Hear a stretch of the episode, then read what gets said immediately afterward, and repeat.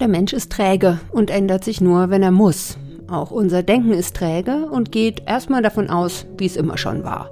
Aber durch den Klimawandel verändert sich vieles. Der Sommer geht auf einmal bis Ende September und in anderen Städten auf der Erde häufen sich Überflutungen, wie zuletzt in Libyen, der Türkei oder auch in China. Deshalb stelle ich heute im FAZ-Podcast für Deutschland die Frage, müssen auch wir in Deutschland mit überfluteten Städten rechnen? Wenn ja, wann? Und wie können wir uns darauf einstellen? Darüber spreche ich mit Heiko Sieker. Er ist Professor für urbane Hydrologie an der TU Berlin und meine Kollegin Laura Otzdober erzählt uns von Wiesbaden, denn die hessische Landeshauptstadt versucht, sich zur Schwammstadt umzubauen. In Zusammenarbeit mit Laura Otzdober ist auch diese Folge entstanden. Heute ist Dienstag, der 26. September. Mein Name ist Angelika Fey. Schön, dass Sie zuhören. Heftige Unwetter mit Starkregen haben in Slowenien zu dramatischen Situationen geführt. We've seen this incredible amount of flooding hitting Beijing. Kalifornien kämpft zum zweiten Mal innerhalb weniger Tage mit schweren Unwettern. Das, was wir heute in Griechenland erleben, das könnten die verheerendsten Regenfälle sein, die jemals in Europa registriert worden sind. Libya is now coping with major flooding that has wiped out entire villages and reportedly killed thousands of people. Wir haben es gehört, so heftige Niederschläge wie vor kurzem in Griechenland haben wir in Europa noch nie erlebt. Jetzt habe ich mich gefragt, wie viel Anteil hat der Klimawandel daran? Die Antwort kann man in einer Studie nachlesen. Ein internationales Forscherteam von der World Weather Attribution hat die schweren Unwetter in der Mittelmeerregion genauer untersucht. Für den Regen in Griechenland Anfang September haben sie berechnet, dass er durch den Klimawandel zehnmal wahrscheinlicher und 40 Prozent intensiver geworden ist und das Extremwetter in Libyen sei sogar 50 mal wahrscheinlicher und 50 Prozent intensiver geworden. Ja, und hier bei uns in Deutschland, wie viel wahrscheinlicher wird Starkregen bei uns? Für diese Folge haben wir nachgefragt beim Klimatologen Andreas Walter vom Deutschen Wetterdienst. Er sagt, Vorhersagen sind schwer, da Starkregen oft plötzlich auftritt. Aber je mehr Treibhausgase wir ausstoßen, desto höher wird die Wahrscheinlichkeit für Starkregen. Und die Folgen könnten wir schon bald zu spüren bekommen. Ab 2030 circa unterscheiden sich dann doch die Auswirkungen von unterschiedlichen Treibhausgasemissionen in die Atmosphäre bezüglich Starkniederschlagsereignisse deutlich, sodass wir bei einem Klimaschutzszenario bis zum Ende des Jahrhunderts eigentlich nicht damit rechnen, dass sich die Anzahl äh, von Starkniederschlagsereignissen signifikant ändert, wohingegen bei einem Hochemissionsszenario davon auszugehen ist, dass wir da eben schon eine deutliche Steigerung der Starkniederschlagsereignisse beobachten werden. Also, gerade wenn wir es nicht schaffen, die Emissionen signifikant zu senken, sollten wir uns anpassen. Wie bereitet man eine Stadt auf den Klimawandel vor? Auf Dürre und Starkregen? Und wenn genau das nicht passiert, also diese Vorbereitung, was könnten die Folgen in Deutschland sein? Darüber spreche ich jetzt mit Heiko Sieker. Er ist Professor für urbane Hydrologie an der TU Berlin und er hat ein Ingenieurbüro, das Projekte zum Thema Wasserwirtschaft umsetzt und auch in dem Bereich forscht. Hallo, Herr Sieker. Hallo, Frau Fey. Herr Sicker, wie ist denn Ihre Einschätzung? Überschwemmte Städte in Deutschland. Wie sehr müssen wir in den kommenden Jahren damit rechnen? Ja, wir müssen jetzt schon damit rechnen, aber in Zukunft immer mehr. Das ist eine direkte Folge des Klimawandels. Da beißt die Maus keinen Faden ab. Hm. Und es gibt ja jetzt unterschiedliche Szenarien, wegen der es zu überschwemmten Städten kommen kann. Mir fallen jetzt ein, einmal Flüsse, die Hochwasser führen und so allmählich die Stadt fluten, wobei das Flusshochwasser vom Dauerregen kommt. Aber dann gibt es ja auch Starkregen, wo also in ganz kurzer Zeit die Kanalisation geflutet wird. Sind das so die Gründe, weshalb eine Stadt unter Wasser stehen kann? Genau, also die englischsprachigen Kollegen sprechen da auch von sogenannten Pluvial oder Fluvial Flooding. Pluvial heißt eben durch Starkregen, durch Regen verursacht und Fluvial, das ist das, was wir im vorletzten Jahr im Ahrtal gesehen haben, wenn ein Fluss über die Ufer tritt. Und beides kann eben zu verheerenden Überflutungen dann führen. Mhm. Und von meiner Kindheit her erinnere ich mich öfter an so ein Flusshochwasser, das über Tage allmählich zunimmt, wo man dann in der Tagesschau sieht, wie die Dämme aus Sandsäcken gebaut werden. Aber Starkregen und eine plötzlich auftretende Überflutung ist mir jetzt nicht so präsent in meiner Erinnerung. Also täusche ich mich da oder ändert sich da was? Ähm, also das hat schon immer gegeben, solche Starkregenereignisse. Nur sie sind anders charakterisiert als bei Flüssen. Nicht? Man muss sich ja vorstellen, an der Elbe zum Beispiel am Rhein, wenn dann in Köln so ein Hochwasser kommt, dann weiß man das eigentlich eine Woche bis zwei Wochen vorher. Dann hat es oben im Oberlauf, vielleicht in, in der Schweiz oder in, in, in Baden-Württemberg geregnet. Und bis dann die Hochwasserwelle in Köln ist, das dauert seine Zeit. Das heißt aber auch, man kann sich darauf vorbereiten. Auch die Medien nehmen das dann äh, stärker wahr. Und das ist bei den Starkregen völlig anders. Das sind Ereignisse, die aufgrund von Gewitterregen auftreten, in unseren Regionen zumindest, und dann sehr lokal sind und die kommen innerhalb von Minuten und sind auch vielleicht nach, also zumindest der Regen ist dann nach einer Stunde auch wieder vorbei. Und nimmt jetzt aber beides gleichzeitig stärker zu oder das eine mehr als das andere? Also wegen des Klimawandels jetzt. Naja, also äh, generell muss man sagen, das ist eigentlich blanke Physik, nicht? Äh, Wenn es immer wärmer wird, und das ist ein Fakt, die globale Erwärmung, dann kann die Atmosphäre mehr Wasser speichern und dann kommt es auch zu stärkeren Niederschlägen. Das ist auch nicht weiter verwunderlich, wer mal im, im Mittelmeerraum war oder erst recht in den Tropen, der weiß, da sind die Regenfälle immer schon intensiver gewesen. Und wenn es bei uns jetzt immer wärmer wird, dann werden die Niederschläge bei uns auch stärker werden. Und wenn wir darauf nicht reagieren, dann sind die Systeme halt schneller überlastet und dann kommt es auch zu häufiger und zu stärkeren Überflutungen, ohne Frage. Hm. Und ein anderes Thema, was ja sehr präsent ist, immer wieder im Sommer, äh, ist die Hitze und dadurch die Austrocknung, also dass die Stadtbäume eingehen, dass man in den Parks oft im Sommer schon im August eigentlich nur eine verdorrte Fläche hat. Aber das steht ja auch in Zusammenhang, oder? Also, dass wegen ja. der ausgedörrten Böden auch solche Starkregenereignisse sich viel schlimmer auswirken, oder? Ja, also man denkt ja erstmal, das wäre ein Gegensatz. Ne? Trockenheit einerseits, äh, Starkregen andererseits. Ist es aber überhaupt nicht, ganz im Gegenteil. Das ist sozusagen sind zwei Seiten der gleichen Medaille. Und es hängt auch wieder mit der stärkeren Erwärmung zusammen. Nicht? Wenn die Luft mehr Wasser aufnehmen kann, dann kann logischerweise auch mehr verdunsten. Und das führt dann über längere Zeit dann auch zu stärkeren Dürreereignissen und, und länger anhaltender Trockenheit. Und wenn es dann regnet, dann regnet es intensiver. Also das ist überhaupt gar kein Gegensatz. Und das, das sind die beiden äh, Folgen in unserem Bereich hier in der Wasserwirtschaft, die Folgen des Klimawandels. Mhm. Und kann man denn jetzt deutschlandweit sagen, dass die Regionen unterschiedlich stark betroffen sind? Also mhm. bei Dürre ist es mir irgendwie total klar, Brandenburg ja. äh, trocknet aus, aber jetzt auch was solche Überflutungsszenarien angeht? Ja, bei der Dürre ist es erstmal so, da haben wir sowieso ein Gefälle zwischen West und Ost, nicht? Äh, und zwischen Nord und Süd nochmal. Aber also ich zum Beispiel hier, ich sitze hier im Berliner Raum hier, wir haben sowieso schon deutlich weniger Regen als Deutschland im Mittel. Und wenn da jetzt nochmal so ein Effekt wie der Klimawandel obendrauf kommt, dann äußert sich das natürlich äh, verschärfend. Ne? Das sind in anderen Regionen, zum Beispiel im Allgäu, wo sie überdurchschnittlich viel Niederschläge haben. Oder ich war im Sommer in Norwegen ja Gott, ob es da dann 10 Prozent mehr oder weniger regnet, das ist vielleicht dann nicht gravierend. Nicht? Aber hier bei uns in der Region, da fehlt das Wasser dann wirklich. Und gibt es auch regionale Unterschiede, was überflutete Städte, also die Gefahr davon angeht. Denn zum Beispiel im Ahrtal war es ja so, dass da die Regenmenge vielleicht gar nicht so exorbitant hoch war, sondern dass das Problem halt war, dass sich das alles im engen Tal gesammelt hat. Genau, das sind aber eher diese sogenannten fluvialen Hochwasser, also Flusshochwasser. Nicht? Da ist ganz klar, eine Stadt, die oben auf dem Berg liegt, die wird kein Flusshochwasser haben. Und da sind natürlich, da spielen solche Effekte dann die Rolle.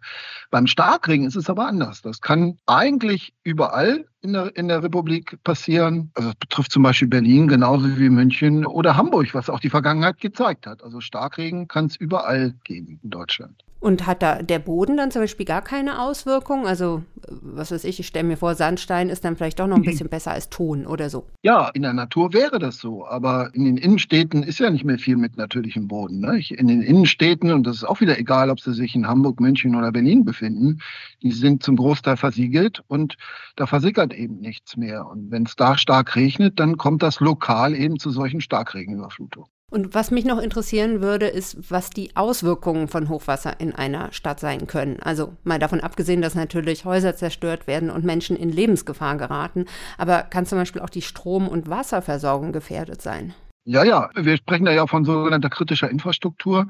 Die ist natürlich besonders betroffen. Das hat haben auch die, die Vergangenheit gezeigt. Also äh, hier in, in Berlin zum Beispiel auch die U-Bahn, nicht? Das Wasser dann in die U-Bahn-Schächte mhm. reinläuft und wer in Berlin schon mal U-Bahn gefahren ist, der weiß, die Stromschienen sind unten. Ja, das ist ein Problem. Das ist übrigens auch in Ihrem privaten Bereich. Wenn der Keller überflutet ist, ist gar nicht so sehr das Hauptrisiko, dass man da drin ertrinkt, sondern das Hauptrisiko ist, dass man im Keller einen elektrischen Schock bekommt. Und das gibt es natürlich dann auch in groß. Oder das Feuerwachen, Notaufnahmen von Krankenhäusern, die übrigens auch häufig im Erdgeschoss liegen oder, oder sogar noch im Tiefgeschoss, ja, dass die eben von solchen Überflutungen dann besonders betroffen sind. Hm. Okay, also jetzt haben wir ganz viel darüber gesprochen, wie hoch das Risiko ist. Ähm, jetzt mal zu den Lösungen. Also was muss denn passieren, um Städte an den Klimawandel anzupassen? Ja, also vielleicht erstmal vorweg, was, was nicht die Lösung ist. Also man denkt ja erstmal bei so einem Starkregen, wenn der jetzt zunimmt, naja, dann müssen wir halt unsere Kanalisation ausbauen oder vielleicht auch die Gewässer ausbauen, das sozusagen das, das Abflussvermögen, Kapazität steigern. Also da müsste man sich dann natürlich erstmal die Frage stellen, wohin mit dem vielen Wasser? Denn unterhalb kommt vielleicht die nächste Stadt, die dann sozusagen das Problem ausbaden muss. Aber selbst wenn man das in den Griff kriegen würde, also nur mal angenommen, man würde die, die, die Zunahme der Starkregen dadurch in den Griff kriegen, dass man das Wasser schneller wegleitet, dann würde man ja das andere Problem der Dürre weiter verschärfen. Ja, das ist mhm. eigentlich fast eine Binsenweisheit. Deswegen kann dieser, dieser Ausbau der Entwässerungssysteme kann überhaupt nicht die Lösung sein sondern die Lösung ist eigentlich, dass wir, was wir unter dem Begriff Schwammstadt verstehen, dass man das Wasser vor Ort speichert, so gut es geht, speichert, damit man eben die Kanalisation oder andere Entwässerungssysteme nicht überlastet und andererseits eben das Wasser aber vorhält für die Trockenzeiten, die dann auch wieder kommen werden. Und was ist denn Ihr Eindruck? Also bereiten sich die Kommunen vor? Wenn ich das richtig gelesen habe, hat ja nur jede fünfte Kommune überhaupt mal ein Konzept zur Klimaanpassung.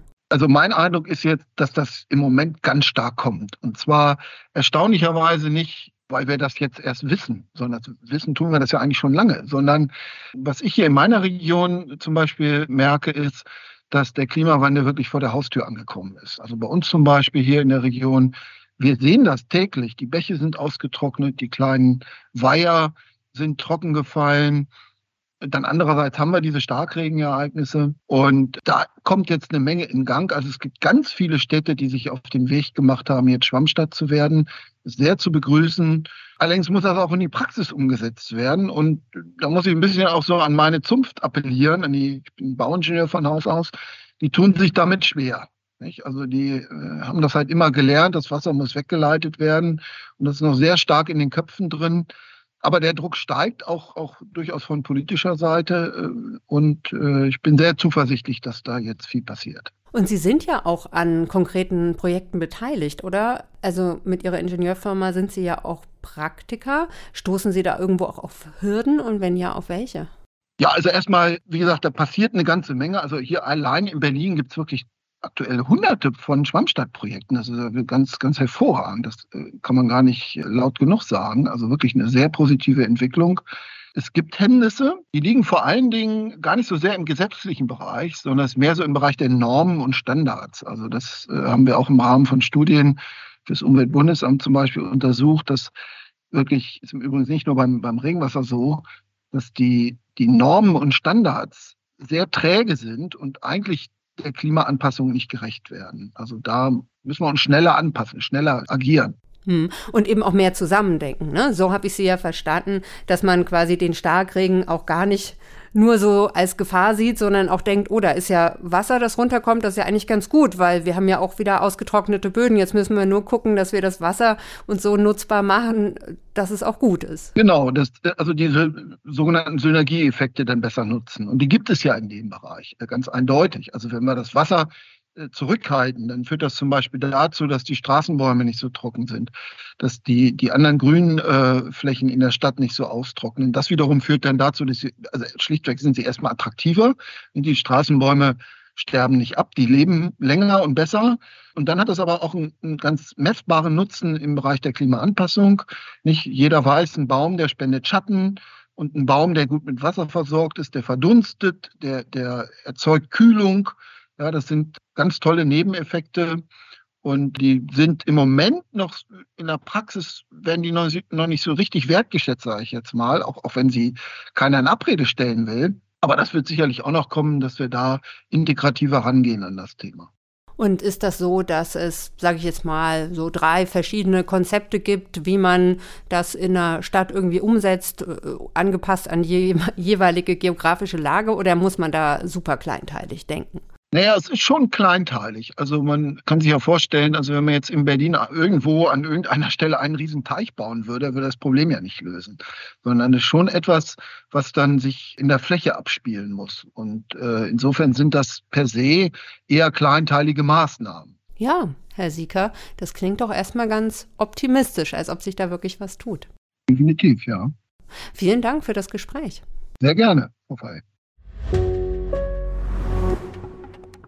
Zwei Fliegen mit einer Klappe schlagen. Also was tun gegen Dürre und gegen Überflutungen. Das kann das Schwammstadtkonzept, hat Heiko Sieker im Interview eben schon gesagt. Aber er hat auch gesagt, dass es nicht eine Maßnahme ist, die dann einfach in jeder Stadt umgesetzt wird und gut ist. Deshalb geht es als nächstes ganz nah ran an eine Stadt als Beispiel, nämlich die hessische Landeshauptstadt Wiesbaden. Gar nicht, weil ich jetzt denke, dass die Veränderungen dort im Detail für Menschen außerhalb Wiesbadens interessant sind, aber an diesem Beispiel kann man sehen, wie ein Umbau zur Schwammstadt konkret aussehen kann. Und das erzählt uns jetzt meine Kollegin Laura Otzdoba. Sie war in Wiesbaden und hat sich angeschaut, was da passiert. Hallo Laura. Hi Angelika. Also, Wiesbaden versucht Wege zu finden, wie man Regenwasser speichert, quasi wie ein Schwamm, damit das Wasser nicht einfach in die Kanalisation abläuft, wo es am Ende noch zu Überschwemmungen führt. Aber warum macht Wiesbaden das? Also wieso decken die sich, wir sollten handeln? Zum einen gibt es ganz viel versiegelte Fläche in Wiesbaden, gerade in diesen alten Gründerzeitquartieren. Da ist alles dicht an dicht gebaut. Und auf der anderen Seite hat die Stadt, was Starkregen angeht, das muss man auch sagen, schon einiges erlebt. 2014 zum Beispiel, da gab es dann ein schweres Unwetter, bei dem ist dann ein Fluss übergelaufen und tatsächlich sogar die ganze Innenstadt geflutet. Das hat man sich zum Anlass genommen, um eine eigene Arbeitsgruppe Starkregen zu gründen. Und die schaut sich ganz genau an, an welchen Orten in der Stadt das Risiko für Hochwasser besonders groß ist, hat mir Katrin Hartfehl vom Umweltamt erklärt. Wir haben in Wiesbaden das Problem, dass wir vom Taunushang bis runter an den Rhein grundsätzlich sehr starke Gefälle haben und unsere Täler, in denen die auch die Gewässer fließen, zumindest im oberen Bereich, klassische V-Kerbtäler sind, so dass fallendes Niederschlagswasser relativ schnell auch in die Gewässer gelangt. Das heißt, wir haben Starkregenproblematik einmal klassisch, also sprich durch den Oberflächenabfluss, aber auch eben durch die kleineren Gewässer, die sich bei stark, stärkeren Regenereignissen, lasse ich mal so formulieren, relativ schnell mit Wasser füllen. Die Starkregen AG hat ganz genau analysiert, wo das Wasser lang fließt und wo die Gefahr eben auch groß ist, dass es sich anstauen könnte. In Mulden oder Senken zum Beispiel. Das kann man sich auch alles online auf den Starkregen-Gefahrenkarten ansehen. Also das heißt, ich könnte auch ganz konkret nachschauen, wie groß jetzt das Risiko für mein Haus ist? Also diese Gefahrenkarten, die zeigen jetzt erstmal nur die potenziell kritischen Stellen. Aber wenn du dir wirklich ganz genau angucken willst, wie das Risiko an deinem eigenen Haus ist, dafür werden gerade auch sogenannte Risikokarten entwickelt. Das ist dann nächstes Jahr soweit. Okay, also die große Risikoanalyse ist jetzt da. Und was macht Wiesbaden jetzt? Also so ein Beispiel, ich habe mir den Kulturpark angesehen, da war früher der städtische Schlachthof und mittlerweile ist es aber ein Ort für Veranstaltungen geworden, auch für Sport und für Freizeit. Und das Problem da ist, dass ein großer Teil der Fläche versiegelt ist. Und auch da, wo Rasen ist, da konnte das Wasser nicht richtig versickern, weil da teilweise noch alte Fundamente im Boden sind und der Boden in Wiesbaden auch generell einfach sehr tonhaltig ist. Also hat man große unterirdische Speicher gebaut, zum Beispiel aus Kies, die das Regenwasser aufnehmen. Regolen nennt man das. In einem anderen Bereich vom Park sollen jetzt noch mehr von diesen Wasserpuffern gebaut werden und dann speziell für neue Bäume. Das sind jetzt so die ersten Maßnahmen, die in Wiesbaden schon umgesetzt worden sind. Und was passiert noch? Für 6,5 Millionen Euro will die Stadt einen Parkplatz zum Park umbauen, komplett nach Schwammstadtkriterien. Das ist der Elsässer Platz. 10.000 Quadratmeter versiegelte graue Parkplatzfläche sollen zur Grünfläche werden mit 40 neuen Bäumen und auch noch anderer Bepflanzung. Im Boden wird es auch wieder große Regolen geben, die das Wasser speichern. Und dann ist auch noch ein Wasserspiel geplant. Heißt, es wird dort deutlich mehr Schatten geben, mehr Verdunstung und so kühlt dann der ganze Platz deutlich runter. Also bis zu 5 Grad hat die Stadt berechnet. Okay, 5 Grad ist wirklich viel. Genau, also wirklich ziemlich, ziemlich viel. Wenn wir uns überlegen, wie heiß die Innenstädte im Sommer mhm. werden, 5 Grad kühler auf diesem Platz soll es dann werden. Aber es geht nicht nur um Kühlung und Naherholung, sondern es geht auch um Starkregenvorsorge, hat mir Malte Loyal vom Grünflächenamt erklärt. Denn auf den Parkplatz führt eine recht steile Straße. Derzeit fließt alles die Klanthaler Straße hinunter bzw. in die Coulis, wenn Sie es denn noch aufnehmen können. Zukünftig wird es ein Entwässerungssystem geben und dann werden wir in den etwas tiefer gelegten Bereichen des Elsässer Platzes dann das Wasser leiten können.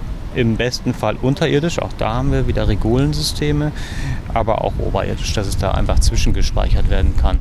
Dass bei einer Planung so genau mitgedacht wird, wie man mit Starkregen umgehen kann, spielt in Wiesbaden eine immer größere Rolle. Okay, aber du hast ja jetzt nicht nur zu Wiesbaden recherchiert, sondern auch ganz generell deutschlandweit, wie es da aussieht in den Kommunen in Sachen Klimaanpassung. Also, wie sieht's aus? Ja, das Problem ist genau diese Kleinteiligkeit, die man eben schon am Beispiel Wiesbaden gesehen hat. Jede Stadt, jedes Dorf ist anders was für Wiesbaden mit seiner Tallage gilt, das sieht an der Küste schon wieder ganz anders aus. Und allein in den einzelnen Stadtvierteln kann es auch schon wieder ganz unterschiedlich aussehen. Und dann kommt noch hinzu, dass in so einer Verwaltung auch immer unterschiedliche Zuständigkeiten so aufeinander clashen. Das hat mir Jan Dieterle, Professor für nachhaltige Freiraum- und Stadtgestaltung, erklärt so ganz holzschnittartig gesagt, die Fahrbahn, dafür ist das Tiefbauamt zuständig und die Baumscheibe ist das Grünflächenamt zuständig. Und die Entwässerung der Straße ist wieder Tiefbauamt. Aber zum Beispiel so eine Mulde, wo das Wasser hinfließt, gehört dann vielleicht wieder zum Grünflächenamt oder gehört dem Tiefbauamt und muss aber vom Grünflächenamt gepflegt werden oder gehört vielleicht sogar den Entwässerungsbetrieben. Also das zeigt, dass man da auch in der Stadt dann miteinander reden muss und auch zu interdisziplinären oder fachübergreifenden Lösungen kommen muss. Das Masterkonzept Klimaanpassung, das man auf alle Städte und Gemeinden übertragen kann, das wird es so also nicht geben. Hm, interessant, was du auch über die Zusammenarbeit zwischen den unterschiedlichen Stellen gesagt hast. Ich kann mir schon vorstellen, dass es in der Kommune schwierig werden kann, wenn da nicht alle an einem Strang ziehen. Ne? Also Heiko Sieker hat ja erklärt, dass es in Berlin und Umgebung recht gut läuft, aber das muss ja nicht überall so sein. Ja, genau. Deshalb gibt es auch von der Bundespolitik Druck, eben damit alle zusammenarbeiten. Vor zwei Monaten hat die Bundesregierung Deutschlands erstes Klimaanpassungsgesetz verabschiedet. Damit verpflichtet sich die Bundesregierung dazu, bis zum nächsten Jahr eine Klimaanpassungsstrategie mit messbaren Zielen zu entwickeln. Und die Kommunen sollen eigene Klimaanpassungskonzepte erstellen. Hilfe sollen sie dabei von den Ländern bekommen. Denn das Problem ist ja, bisher hat nur jede fünfte Kommune so ein Konzept. Und der dritte Punkt im Gesetz ist dann noch, bei Planungen, zum Beispiel für Wohnungen oder Verkehr, da muss in Zukunft Klimaanpassung mitgedacht werden. Okay, also die Kommunen bekommen mehr Druck von oben, diese Konzepte zu erstellen, was ja auch Sinn macht, denn nur die Kommunen können ja beurteilen, was bei ihnen vor Ort Probleme sind und was dann auch Lösungen sein könnten. Aber sind denn die Ausgangsvoraussetzungen gleich gut? Also kann jede Kommune das gleich gut umsetzen? Also in den größeren Städten ist es einfacher umzusetzen als in den kleineren Städten, denn Personalmangel ist ja auch in der Verwaltung ein Thema. Es fehlen dann dort einfach die Ressourcen und Kompetenzen tatsächlich. Der Deutsche Städte- und Gemeindebund, der kritisiert zum Beispiel, dass erstmal geklärt werden muss, wie die Kommunen die Maßnahmen zur Klimaanpassung überhaupt finanzieren sollen. Also ob da nicht der Bund gegebenenfalls mehr beisteuern sollte. Konkret mehr Geld ist bis jetzt tatsächlich nicht geplant, aber der Bund, der finanziert zum Beispiel heute schon Klimaanpassungsmanager, die die Kommunen eben in diesen Fragen beraten und auch Klimaanpassungsmaßnahmen in sozialen Einrichtungen. Mhm. Aber es geht ja auch ums Umdenken, sagt Umweltministerin Lemke, Dinge überhaupt mal in den Blick nehmen. Und auch Dinge unterlassen. Zum Beispiel zu viel Fläche zu versiegeln, kostet kein Geld, sondern kann sogar Geld sparen. Und es ist eine sehr wichtige Maßnahme, wenn wir mehr unversiegelte Fläche haben. Das liegt auf der Hand. Dann kann mehr Regenwasser aufgenommen werden und mehr Wasser gespeichert werden. Das heißt, häufig geht es auch um Maßnahmen, die nichts oder nicht viel kosten. Entsiegelung, da sind wir wieder beim Thema weniger grau, mehr grün. Eine Forderung vom BUND, dem Bund für Umwelt und Naturschutz, ist zum Beispiel bis 2035 eine sogenannte Netto-Null-Versiegelung. Also wenn man irgendwo Neuversiegelung macht für Straßenbau oder für neue Wohn- und Gewerbegebiete, dass man dann in gleichem Flächenumfang an anderer Stelle wieder Fläche entsiegelt, damit also die Gesamtfläche, die versiegelt ist, nicht noch weiter erhöht wird.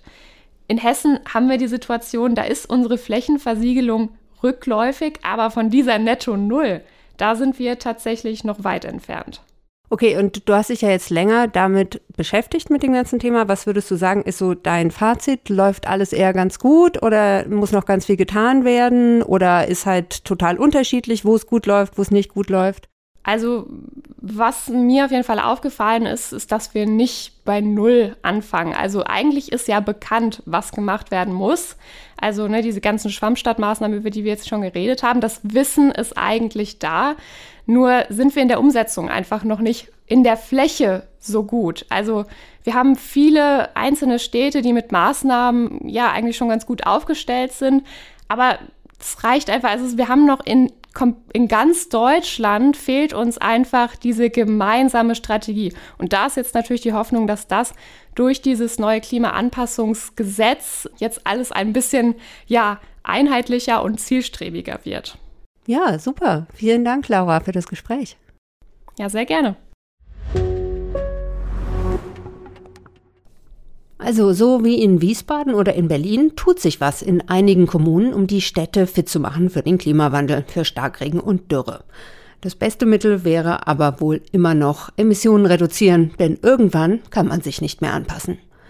Falls Sie Anmerkungen zu dieser Folge haben, dann melden Sie sich gerne bei podcast.faz.de. Wenn Sie zum Beispiel heute beim Zuhören gedacht haben, schön, dass die über Positivbeispiele reden, wo es klappt mit der Schwammstadt. In meiner Stadt passiert da gar nichts. Oder wenn Sie denken, Klimaanpassungsgesetz, das bedeutet doch nur noch mehr Regeln, die beim Bauen eingehalten werden müssen. Morgen hier im Podcast meine Kollegin Livia Gerster mit Christian Lindner von der FDP als Gast.